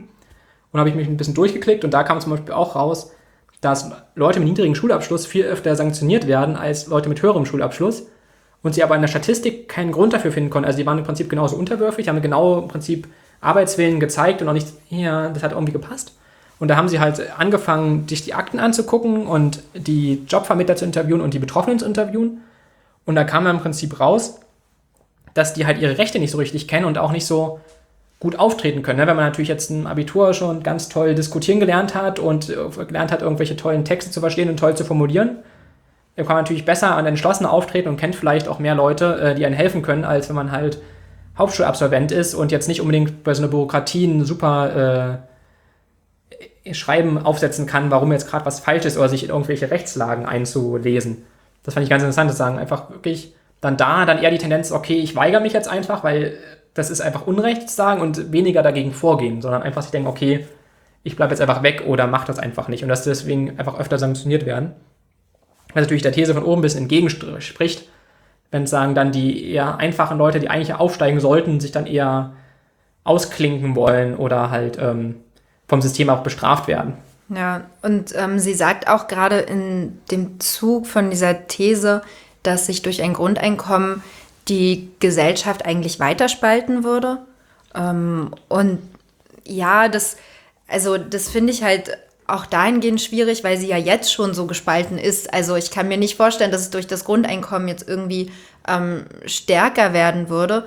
Und ähm, auch jetzt ist ja zum Beispiel ähm, ganz interessant, halt an der Architektur vom Arbeitsamt sieht man schon. Zumindest ähm, bei uns hier. Ja, okay, in Leipzig, ich weiß jetzt nicht, wie. Und in der einen Stelle in Leipzig, es gibt ja auch irgendwie hier vier, fünf. Aber, Aber das, die, das ist die größte auf jeden Fall. Also ähm, da ist das nämlich so, dass ähm, die Eingänge getrennt sind. Also es gibt einen Eingang für Arbeitssuchende ähm, und einen Eingang für ähm, Hartz-IV-Bezieher. Also es sind wirklich zwei unterschiedliche Eingänge und du musst dann halt, je nachdem, wo du, wozu du gehörst, musst du halt dahin gehen und deine Anträge ähm, halt stellen. Und das ist, also ich finde, das ist halt ähm, symbolisiert einfach so, so krass diese Spaltung, die durch Hartz IV einfach jetzt schon besteht. Und ein Grundeinkommen wäre ja dann für so für alle, dass man gar nicht zwei Eingänge unbedingt machen muss. Genau, dass man einfach nur also, den Eingang zur, ich möchte gerne beraten werden. Genau, also da halt. Vielleicht dann wirklich mal Kunde ist und nicht ja. zwangsmäßig dahin geht, ja.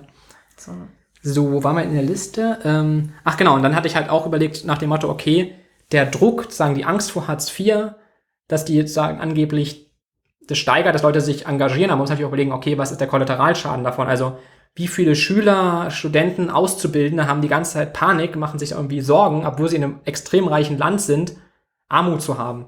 Also, ob es das wert ist, sozusagen, dass einfach ganz viele sich einfach sinnlos Sorgen machen vielleicht auch einfach nicht gut entwickeln, weil sie ähm, da versuchen, irgendwie sich da durchzuwurschen und irgendwie ihre Angst auszuleben. Also, da habe ich jetzt irgendwie keine guten Zahlen auf Anhieb gefunden, aber es ist wahrscheinlich auch ein Problem, dass es halt einfach der, der Druck, sozusagen, der Bildungssystem drinsteckt, natürlich auch einfach von außen kommt. Wenn Leute sich halt denken, okay, wenn jetzt die Note nicht stimmt und da die Ausbildung nicht, dann ist dann halt Leben vorbei, wie es ein, Interview hieß, was wir Folge 6 hatten, sie der Mutter da gesagt haben.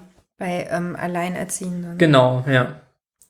Ja, und was dann halt auch ein bisschen merkwürdig ist, finde ich, das ist irgendwie so, also vor allem, wenn man diesen ganzen Sanktionsapparat nicht nur auf Junge sieht, sondern auch auf Ältere, dass man irgendwie die Gesellschaft oder bestimmte Wissenschaftler dann immer so meinen, genau zu wissen, was für einen Arbeitslosen jetzt das Richtige ist, sozusagen. Ja, wir zwingen ihn jetzt dazu, einen Job anzunehmen, weil das könnte ihn vielleicht integrieren. Und ich finde das irgendwie dann, also klar, wenn man jetzt bei einem Schulabgänger sagt, na ja, der weiß also nicht, wie das Arbeitsleben ist, er soll es gefälligst mal probieren, kann ich das irgendwie noch ein bisschen vorstellen. Aber zum Beispiel, wenn jetzt jemand fünf Jahre, zehn Jahre lang gearbeitet hat, der weiß ja, wie das Erwerbsleben ist. Und dem muss man jetzt da nicht so quasi in Anführungsstrichen seinem Glück zwingen. Der kann auch einfach gucken, okay, welche Arbeit erfüllt mich, wo kriege ich Einkommen. Ähm, das finde ich dann irgendwie ein bisschen so dieses, dass Leute für andere, für erwachsene Leute angeblich genau wissen, was gut für sie ist, finde ich irgendwie auch ein bisschen schwierig. Genau, weil natürlich das natürlich trotzdem noch viele wahrscheinlich das Gerechtigkeitsproblem ist, weil sie halt niemanden finanzieren wollen, der nicht einen Arbeitsplatz sucht. Aber ich glaube, so dieses Wissen, was für andere gut ist, sollte man echt ein bisschen überlegen. Weil es ist ein bisschen so wie bei den Linken früher, ne? So die Kommunisten, ja, wir wissen genau, was für die Arbeiter richtig ist und wer das nicht so sieht, der landet halt im Gulag. Und dann ist halt auch noch die Frage, ist ab sozusagen für die gefühlte Integration in eine Gesellschaft der Kontakt zum Arbeitsamt wirklich so gut ist. Also man dann vielleicht viele Leute, die da rausgehen, sich eher unintegriert fühlen von der Gesellschaft abgestoßen fühlen. Genau, also da muss man sagen, auch mal gucken, ob das nun wirklich ähm, die Leute jetzt so Integrationsgefühl steigert. Also wenn man auch Berichte hört, dass jetzt irgendwie Angriffe im Jobcenter immer mehr zunehmen auf da Leute, die da arbeiten, könnte man vielleicht eher denken, dass die Leute sich da eher irgendwie missachtet, abgestoßen, was auch immer fühlen. Genau, und gerade, dass man halt auch gesellschaftliche Teilhabe jetzt nicht unbedingt ähm, durch die Situation, die man derzeit im Arbeitsamt hat, ähm, durchführen kann. Das äh, ist nochmal das, was ich auch vorhin mit den zwei Eingängen so meinte. Also ähm, diese Trennung, ähm, die entsteht durch ähm, das Arbeitslosengeld 2, könnte man halt aufbrechen durch ein Grundeinkommen. Und das würde wiederum auch zu einer, ähm, ja, wahrscheinlich verbesserten gesellschaftlichen Teilhabe führen. Genau. In dem Fall. Dann gab es irgendwie vor ein, zwei Wochen auch noch so einen Bericht, da kam nicht eine Studie raus, die im Prinzip die These empirisch untersucht hat und halt geguckt hat, okay, nehmen junge Leute ähm, eher einen Job auf, wenn sie halt sanktioniert wurden. Also was im Prinzip ja die These wäre, wenn man durch Hartz IV werden, haben Leute Angst vor Sanktionen, werden vielleicht auch sanktioniert und fangen deswegen einen Job an. Und da haben die Wissenschaftler festgestellt, ja, das ist so. Allerdings auch mit dem Nebeneffekt, dass viele sich auch mal ganz zurückziehen, einfach in die Schwarzarbeit zurückziehen, in den illegalen Sektor, wo auch immer hin, und dann sagen einfach vom Radar verschwinden. Ähm, dass man sagen, ein paar Leute halt schon rein hier bringt, auch den Großteil, aber es verschwinden einfach viele Leute aus dem System raus und ob das jetzt nun so sinnvoll ist. Und ähm, weil muss man auch dazu wissen, dass es halt bei Jugendlichen, ich glaube, bis 25 Jahren noch ein ganz Stückchen krasser ist als bei Erwachsenen. Also, Erwachsenen ist ja falsch Wort, aber Älteren. Ähm, denn da ist dann gleich beim ersten Verstoß bis zu drei Monate das Geld weg und nur noch die Miete wird bezahlt. Und bei Wiederholungstaten werden die Zahlungen komplett eingestellt, sozusagen. Also, ähm, was ja wirklich heißt einfach, dass die Leute einfach keine Miete, keinen Strom, kein Gas, kein Essen ähm, haben. Und das sagen selbst dann die Forscher vom, von der Arbeitsagentur, die es da gemacht haben, waren so ein angegliedertes Institut, da irgendwie dafür geworben haben, das doch mal irgendwie abzusenken, weil es doch irgendwie nicht sein kann, dass die Lebensbedingungen einfach komplett gen Null gehen, die Leute haben. Also, dass sie im Prinzip wirklich einfach dann erst Hunger, Kälte und dann später halt auch Obdachlosigkeit droht oder dass sich halt auch einfach in Schuldenberge reinkommen, die sie nicht mehr abbauen können. Genau, und die Forderung gibt es dann wohl schon länger und Bayern hat sich blockiert. Also sozusagen, die hm. Forscher waren noch nicht ganz so revolutionär, die haben etwas aufgegriffen, was schon da war. Ja, ja als ich das gelesen hatte, ich eh schon wieder Lust, so eine Bayern-Exit-Folge zu machen. Na, na die, unsere, unsere Folge über ähm, die Probleme der Eurozone, die wurde bisher am wenigsten angehört. Ich dachte, wenn man sozusagen das ein bisschen auf Bayern münzt, kriegen wir vielleicht ein paar Zuhörer. Aber was mir noch fehlt, ist ein guter Name. Vielleicht haben wir auch Zuhörer aus Bayern. Bayern ist ein sehr schönes Land. ähm, aber ich brauche noch ein gutes Wort sagen für den Bayern-Exit. Es gibt also Brexit, Brexit, aber für Bayern ist mir immer nichts eingefallen. Also da fehlt es ein. Brexit. Ja, mir fällt. keine Ahnung. Ja, also wir können die Folge nicht machen, bevor wir einen schönen, knackigen Begriff haben. Ähm, so, aber zurück zum Thema. Ähm, Vielleicht kann man auch so generell sagen, ähm, also die These würden wir in dem Fall auch nicht unterstützen, ähm, halt vor allem auch aus den Gründen, ähm, die wir gerade gesagt haben und den Studien, die wir gefunden haben, ähm, dass die Motivation trotzdem da ist, auch wenn es keine krassen Sanktionen gibt, wie bei Hartz IV. Dass Sanktionen nicht ähm, per se immer gleich ähm, dazu führen, dass Menschen Arbeit aufnehmen, sondern halt eher dazu führen oder auch dazu führen, dass sie ähm, sich komplett halt von dem Arbeitsmarkt ähm, wegbewegen. Na, und auch wenn sie die Arbeit aufnehmen, quasi unter dem, unter der Drohung, dann sonst auf der Straße zu landen, ist natürlich auch die Frage der Wert der Arbeit. Also nicht nur das mhm. Finanzielle, mhm. dass sie vermutlich einfach irgendwas akzeptieren werden, sondern auch so, wie verbunden fühlen sie sich damit, wie aufgenommen fühlen sie sich am Arbeitsplatz, wie behandelt der Chef sie, wenn er weiß, dass sie eh da bleiben müssen, weil sie sonst auf der Straße landen. Ja, und wie motiviert sind sie eigentlich dann auch Genau, also Arbeit, ne? sagen, ja. neben dem monetären Wert, den wir uns ja in Folge 2 angeguckt haben, auch wirklich sagen, dieser bisschen hier eine Integrationswert so in die Gesellschaft, ist der dann auch wirklich so da? Also, ähm, ist eine Frage, die man sich stellen kann. These 6. Schlechte Aufstiegschancen werden weniger dringlich, weil die Leute ja versorgt sind. Soziale Ungleichheit wäre kein gesellschaftlicher Skandal mehr. hat mich jetzt nicht ganz so überzeugt, irgendwie, weil ich dachte mir, irgendwie interessiert der jetzt auch keinen, oder? Also es gibt immer so Berichte über irgendwelche Problemviertel und dass Leute aus bestimmten Vierteln einfach keinerlei Aufstiegschancen haben oder sehr geringe. Naja, das könnte vielleicht sogar sein, also quasi, ich weiß nicht, ob sozusagen das Desinteresse der Politik noch weiter absinken kann, ob das jetzt sagen jetzt noch weiter runtergeht. Ja, Aber wird ja manchmal gesagt, okay, ähm, ein Grundeinkommen löst dann alle Probleme und ähm, niemand beschäftigt sich mehr. genau, das ist sagen, dass das so ausgenutzt wird. Aber ja, ist die Frage, weiß ich nicht, kann man jetzt wahrscheinlich irgendwie nur Hypothesen aufstellen dazu, Genau. wie das aussehen wird, weil aber jetzt, man kann halt sagen, dass jetzt ähm, gesellschaftliche Ungleichheit auch nicht so stark thematisiert wird. Ja. Also gerade auch in den größeren Medien, klar, dann kommt mal ein Artikel zu Altersarmut oder solche Sachen, aber Ja, oder so ein Problemviertel an sich, aber Ja. nicht jetzt unbedingt eine radikale Forderung, wie man das verbessern könnte. Und da könnte es vielleicht sogar sein, dass sozusagen dann die Leute, die jetzt halt in den schlechten Vierteln leben, vielleicht einfach dadurch, dass sie einfach die Zeit haben, etwas zu tun, was sie irgendwie mögen, vielleicht auch einfach irgendwelche Stärken dabei stellen können, die sie dann irgendwo einen Job finden lassen oder irgendeine Erfüllung, Integration in irgendeinem Verein oder was auch immer.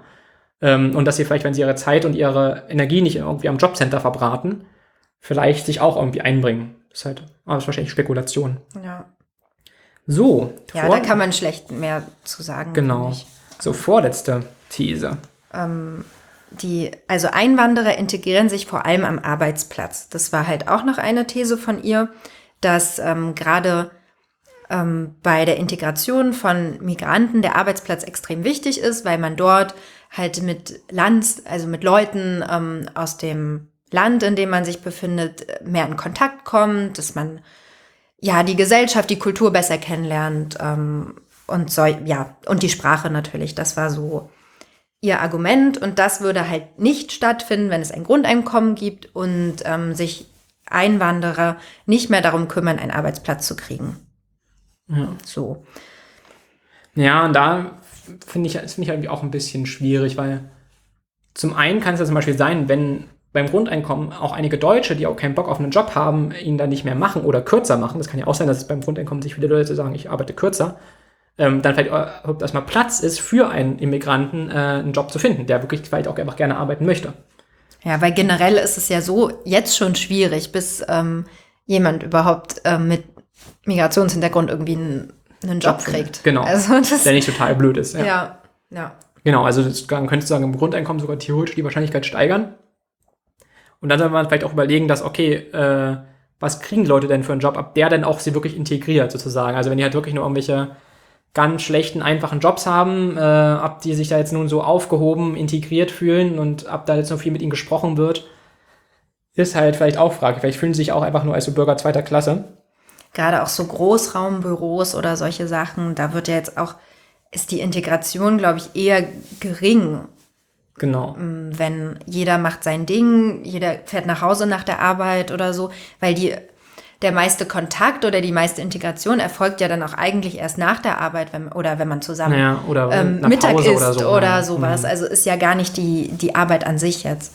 Ja. Und von daher ist das auch eher schwierig. Und ich finde auch, dass man da eher so ein bisschen ähm, über Nachbarschaftsprojekte oder solche Sachen ähm, Integration fördern kann, so dass man sich halt, dass man durch ein Grundeinkommen dann dafür zum Beispiel Zeit hat, dass man irgendwie sich im Haus kennenlernt, dass man irgendwelche Vereine hat, wo man zusammen, was weiß ich, irgendwie Genau, das ist ja jetzt zum Beispiel auch was machen kann. die völlig unterschiedlichen Lebenswelten, die halt oft in Deutschland vorhanden sind. Ne? Bei manchen, die wohnen ja irgendwie mehr als zehn Jahre irgendwie an einem Ort und äh, viele halt nicht. Also, und Ja. dann ist ja auch in so einem Haus, äh, sieht man das. Also ich weiß noch, weil ich damals äh, meinen Computer noch über WLAN äh, an Internet hatte.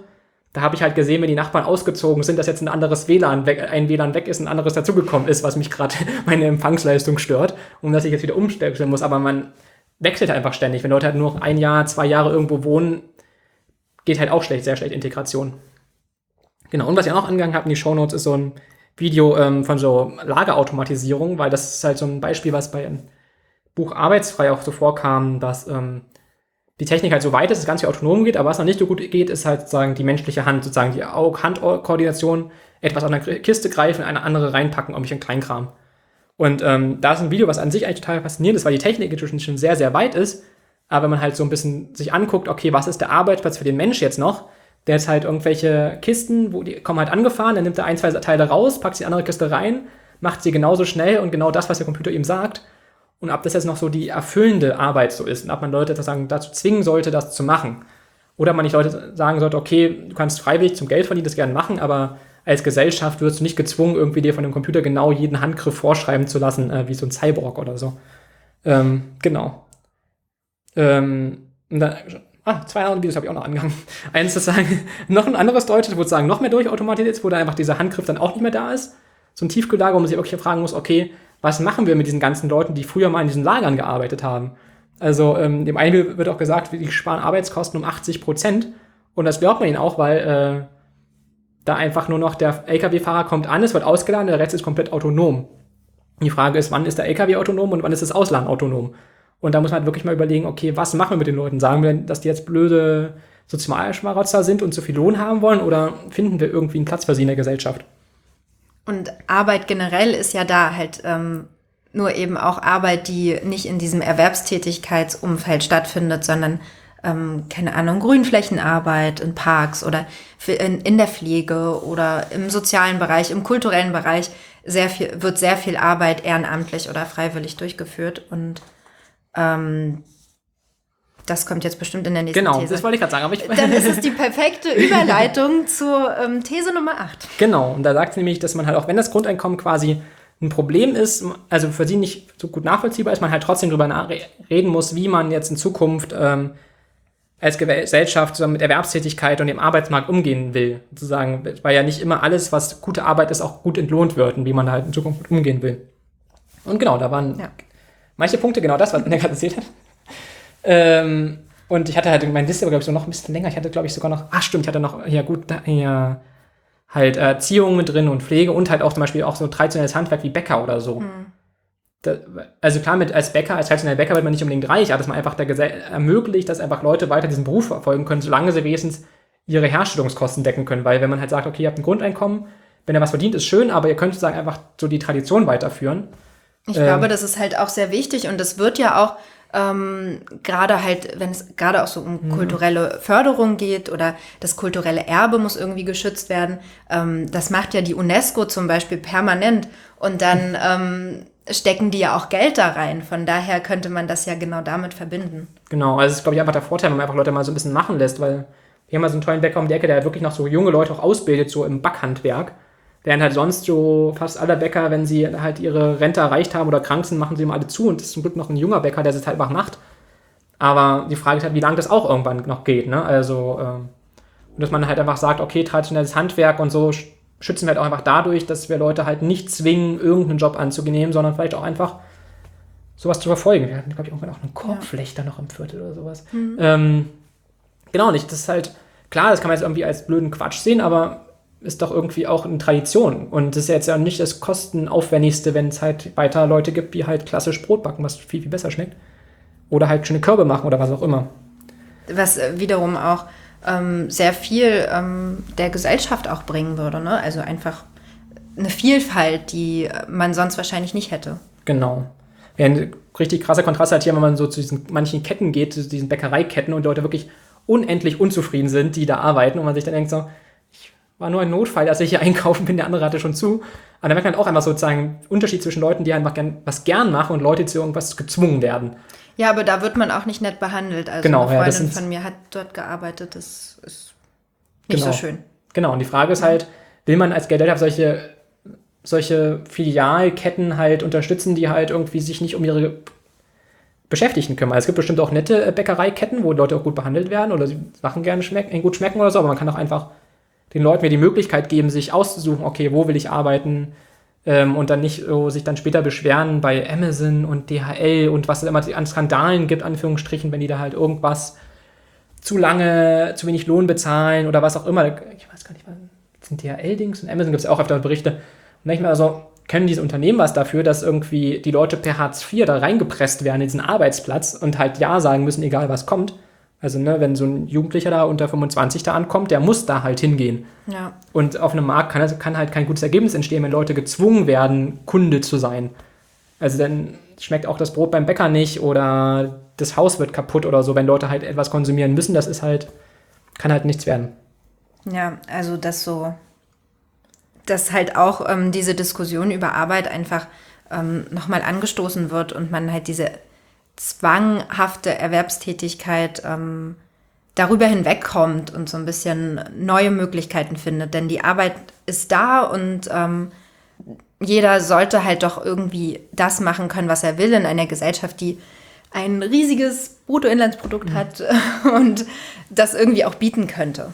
Genau, also zum gut, er kann natürlich nicht machen, was er will, sondern es ist ja wirklich beim Grundeinkommen, wie wir es ja auch besprochen haben, ja wirklich einfach existenzsichernd erstmal zu sagen, einfach Prinzip wie ein bisschen wie Hartz IV ohne Sanktionen. Und im Prinzip ein bisschen geht die Geschichte ja auch dahin, wenn man überlegt, okay, die Forscher haben vorgeschlagen, die Sanktionen abzuschaffen. Bei vor Gericht liegt es, glaube ich, jetzt auch gerade. Im Prinzip kommt ja auch langsam so eine Art Grundeinkommen durch. Ähm, da muss man vielleicht als Gesellschaft auch einfach mal ein bisschen bereit dafür sein und halt wirklich überlegen, an die ganze Arbeit denken, die halt wirklich sinnvoll ist, die halt ähm, trotzdem an Anführungsstrichen nicht zum Leben reicht, ähm, weil sie halt irgendwie jetzt nicht gut monetarisiert werden kann. Und das ist halt, vor allem jetzt bei den ganzen älteren Leuten, äh, wäre es vielleicht auch nett, wenn es später irgendwie jüngere Leute gibt, die mit irgendwelchen alten Leuten durch den Park laufen oder so. Aber es halt, halt vielleicht nicht mit 20 Euro die Stunde entlohnt werden kann, sondern halt nur mit 5 oder was auch immer. Und dann gut, wenn dort halt sich das leisten können, zu sagen. Ja. Damit sind wir, glaube ich, durch. Ja, wir schaffen auch irgendwie unsere halbe Stunde überhaupt oh. nicht mehr. Nee. Was wir uns ja am Anfang mal vorgenommen hatten. Von ja. daher glaube ich, ähm, Hören wir einfach mal auf. würden wir die Folge dann jetzt damit beenden und ähm, ja, freuen uns auf das nächste Mal. Genau. Ciao.